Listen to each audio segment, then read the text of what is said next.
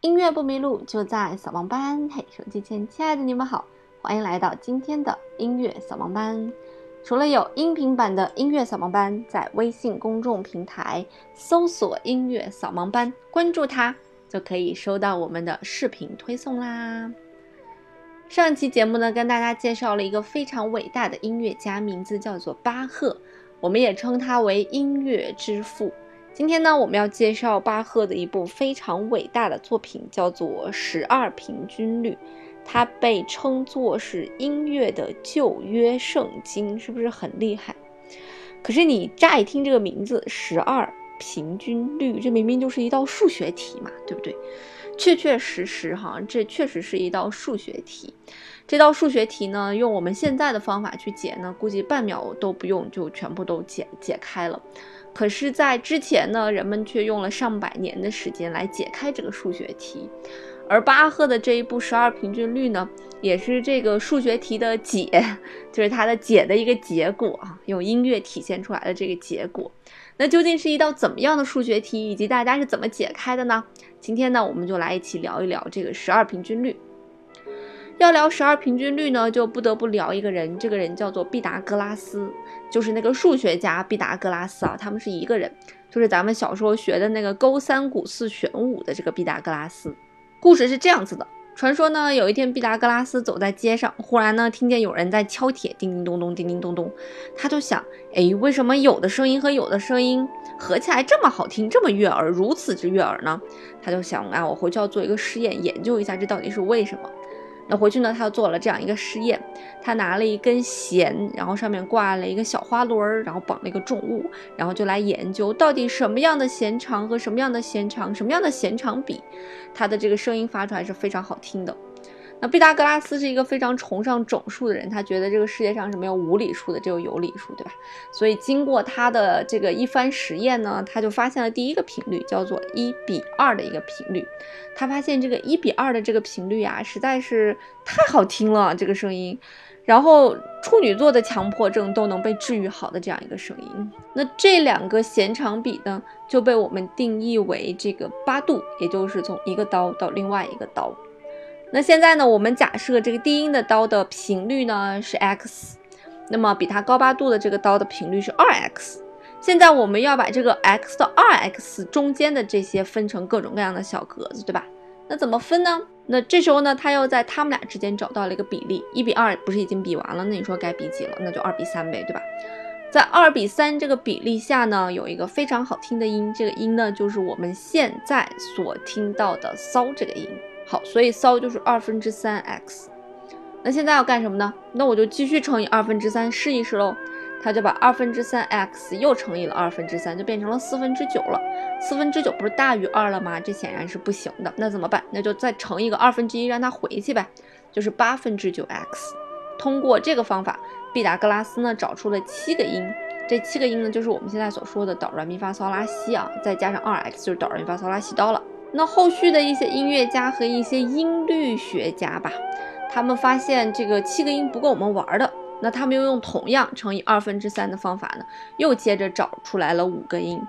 那找出来的这第十二个音呢，它的最终的频率呢是一三一零七二分之一七七一四七 x。好，就找到了这十二个音。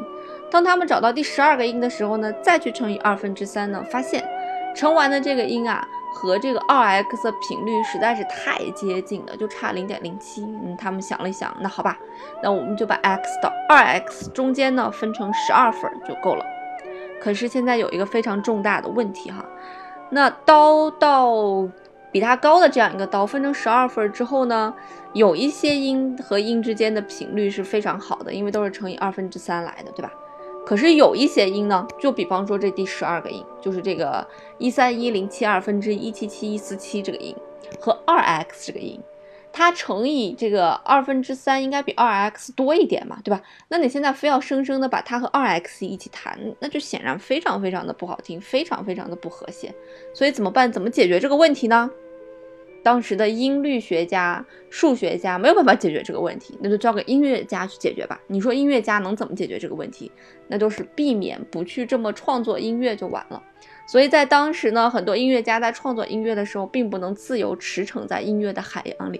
他要想，这两个音弹起来可是不和谐的，我不能这样去创造。那这个故事呢，先到此为止。我们先说一说这个在比毕达哥拉斯早一百年，咱们的中国。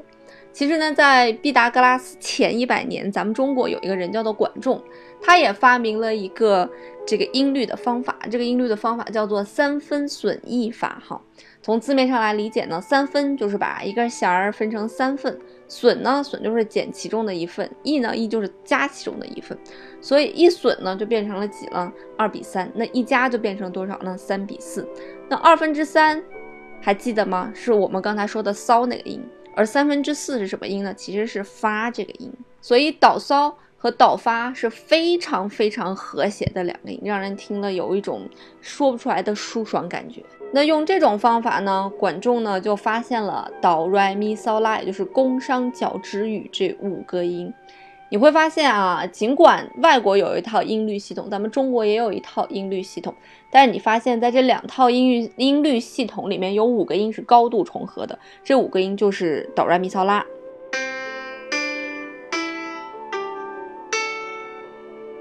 所以，即便到了现在呢，我们说用五声调式啊，尤其是用哆来咪嗦拉这种中国的五声调式去演奏的一些音乐，听起来还是十分的和谐以及平和的。而在咱们中国律制里面没有出现的两个音就是发和西，这两个音啊一起弹起来是非常非常的难听的，它们甚至被称作是撒旦的音程。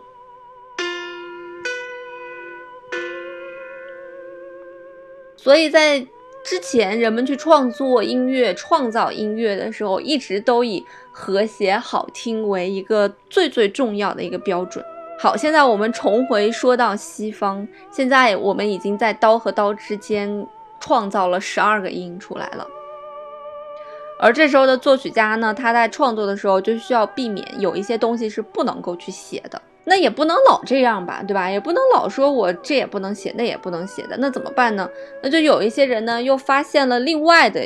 一个比例，他们就是把刀和咪的这个比例呢调成了一个整数比例，然后同样按照成比例的方法，把剩下十二个音的这个频率呢重新又重新改了一下。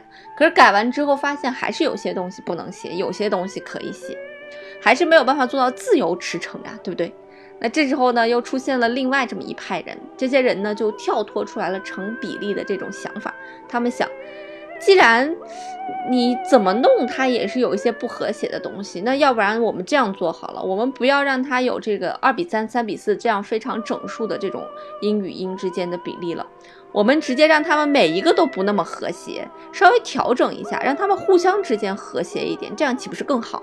这其中呢，就有一个人，这个人是谁呢？就是巴赫的一个学生。那经过他们仔细的钻研呢，精心的研究呢，哎，然后终于就发现了这个十二个音怎么样去调它的这个频率，会让这十二个音听起来彼此都能够和谐共处，就是这十二个兄弟在一间房子下能够和谐相处了。这其实就是我们说的这个十二平均律。这个东西其实对于我们现代人来讲很好解决，是吧？但凡学过点数学的人都想，你要把刀和刀这个一到二，把这个二把它变成平均的十二份，那我就把二开个根号十二，不就完了吗？但是你要想啊，在当时啊，一六几几年、一五几几年的时候，人们是没有办法把二开十二次根号的。但是啊，这时候我们又不得不说一个但是了。但是在咱们的中国。有一位人，啊，明代的一位人叫做朱载堉，他确确实实是朱元璋的孙子啊，第九世孙，这算是一个王子了。他是一五三六年出生，一六一一年去世。在他的这一生里面呢，他就把二开了十二次根号。他用一个超大的这个算盘，有八十一位的算盘，活生生的就把这个根号给开出来了。开出来大概是多少呢？一点零五九四六三零九四三五九二九五二六四五六幺八二五，精确到了小数点后的二十五位。此处是不是应该有掌声？这个东西呢，其实应该叫等率更合适一些。可是我们现在口头所提到的十二平均律，其实就是这个朱载堉发明的这个二开十二次根号。朱载堉提到这个概念的时候呢，是在一五八一年的时候。而在西方呢，曾经有一个比利时的数学家兼军事工程师，叫做西蒙·斯蒂芬，他也提出过这个理论。不过，我们的朱载堉提出的要比他早很多。而且，据说西蒙·斯蒂芬算出来的这个二的开十二次根号的这个比率错误累累啊，没有算出来正确的比率。那么，直到一六三八年，法国的一个科学家叫做马兰梅森，他出版了个叫做《和谐因概论》。